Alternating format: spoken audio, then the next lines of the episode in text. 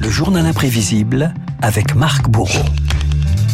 Claude Erignac a été abattu en pleine rue alors qu'il sortait de sa voiture. C'est la première fois qu'un haut fonctionnaire de l'État est assassiné en Corse. Marc, on a appris euh, cette nuit la mort d'Ivan Colonna, le militant corse a succombé à ses blessures après une violente agression. Il y a trois semaines à la prison d'Arles. Euh, Colonna, un nom, un visage, à jamais associé à une affaire, l'assassinat du préfet Erignac. Un corps gisant sur un trottoir d'Ajaccio, non loin du théâtre du Calisté, des gyrophares, les hommes en blouse de la police scientifique. C'est l'image choc, Renault, ce 6 février 98 sur l'île de Beauté. C'est à 21h15 que Claude Erignac a trouvé la mort. Le préfet de la région Corse a été assassiné en plein centre d'Ajaccio. Ce soir, qui a assassiné le préfet Erignac. La police avait effectué des prélèvements pour tenter d'y trouver des résidus de poudre. Pour dire notre indignation, je crois, unanime face à cet acte odieux, je vous demande de bien vouloir interrompre nos travaux quelques instants. L'assassinat devient immédiatement une affaire d'État. Minute de silence à l'Assemblée nationale. Hommage en cascade pour ce haut fonctionnaire, intransigeant mais ouvert au dialogue. Il refusait toute protection policière. Claude Erignac salué jusque sur le perron de l'Elysée par Jacques Chirac. Claude Erignac était un grand serviteur de l'État. Je réaffirme aujourd'hui ma détermination à ce que tout soit mis en œuvre pour que l'autorité d'État soit respectée. En première ligne, le ministre de l'Intérieur, Jean-Pierre Chevènement. Il se rend sur place dans la soirée et appelle la Corse tout entière à trouver les coupables.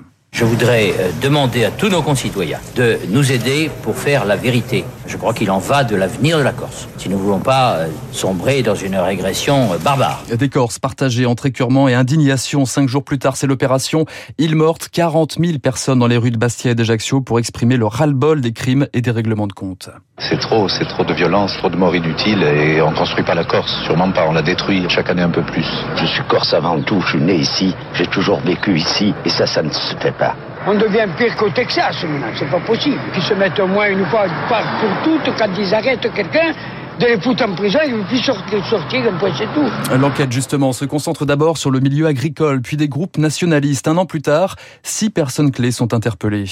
Alain Ferrandi serait l'un des organisateurs de l'assassinat. Pierre Alessandri, un parfumeur, aurait servi quant à lui de couverture au tueur. Selon eux, le tireur serait Ivan Colonna, Yvan Colonna, un militant nationaliste devenu berger dans le village de Cargèse, lors d'une conférence de presse improvisée, il clame son innocence devant les caméras. Il faut des coupables. Des coupables à tout prix, eh on trouve des gens qui ont le profil. Alors peut-être qu'on a le profil, mais on y est pour rien. À l'écran, un visage déterminé, les cheveux courts, les yeux noirs que l'on retrouve placardés dans les préfectures, les mairies, les commissariats et les gares, car le suspect numéro 1 a disparu dans le maquis. 1500 jours de traque et d'attente insupportable, y compris pour ses proches. Le père d'Ivan Colonna finit par appeler son fils à se rendre aux 20h de France 2.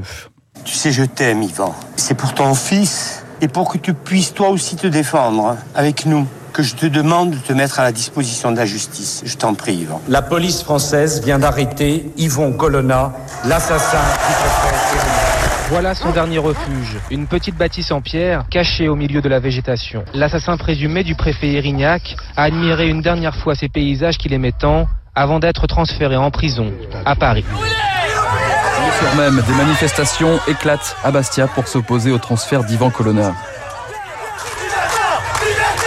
Au même moment, les peines tombent aux assises de Paris de 15 ans de prison à la perpétuité contre Ivan Colonna, confirmation en appel puis en cassation et pas question de transférer les prisonniers en Corse aux grandes dames de la famille et des avocats d'Ivan Colonna, Éric Dupont-Moretti et Gilles Simeoni. Le père Colonna, il n'est accusé de rien. L'épouse d'Ivan Colonna, elle n'est accusée de rien. Et lui, il n'y a aucune raison qu'il n'ait pas le même sort que les autres détenus. Pour nous, l'affaire Colonna continue. Elle est un véritable scandale. Elle est un scandale pour l'État français. Ce fut un assassinat, un attentat.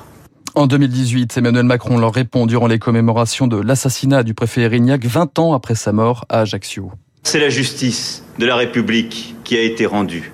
Et elle sera suivie, sans complaisance, sans oubli, sans amnistie. Ce 6 février 2018, de la fermeté, mais aussi des larmes, celle de l'épouse du préfet d'abord, Dominique Erignac.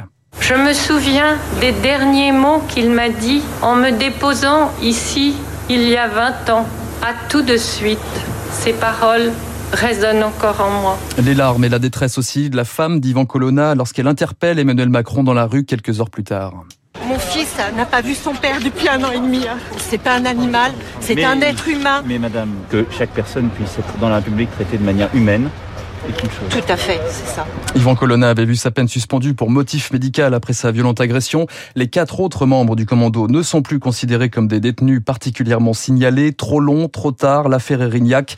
Des plaies toujours difficiles à refermer 24 ans après. Et cette mort d'Yvan Colonna, eh bien, on y reviendra dans le journal de 8 heures dans quelques instants. Et dans Esprit Libre, Guillaume Durand recevra euh, l'avocat euh, Pascal Garbarini. Merci Marc, le journal imprévisible euh, de Marc Bourreau sur l'antenne de Radio Classique. Pratiquement 7h54. Dans un instant, nous allons retrouver David Barou pour son décryptage.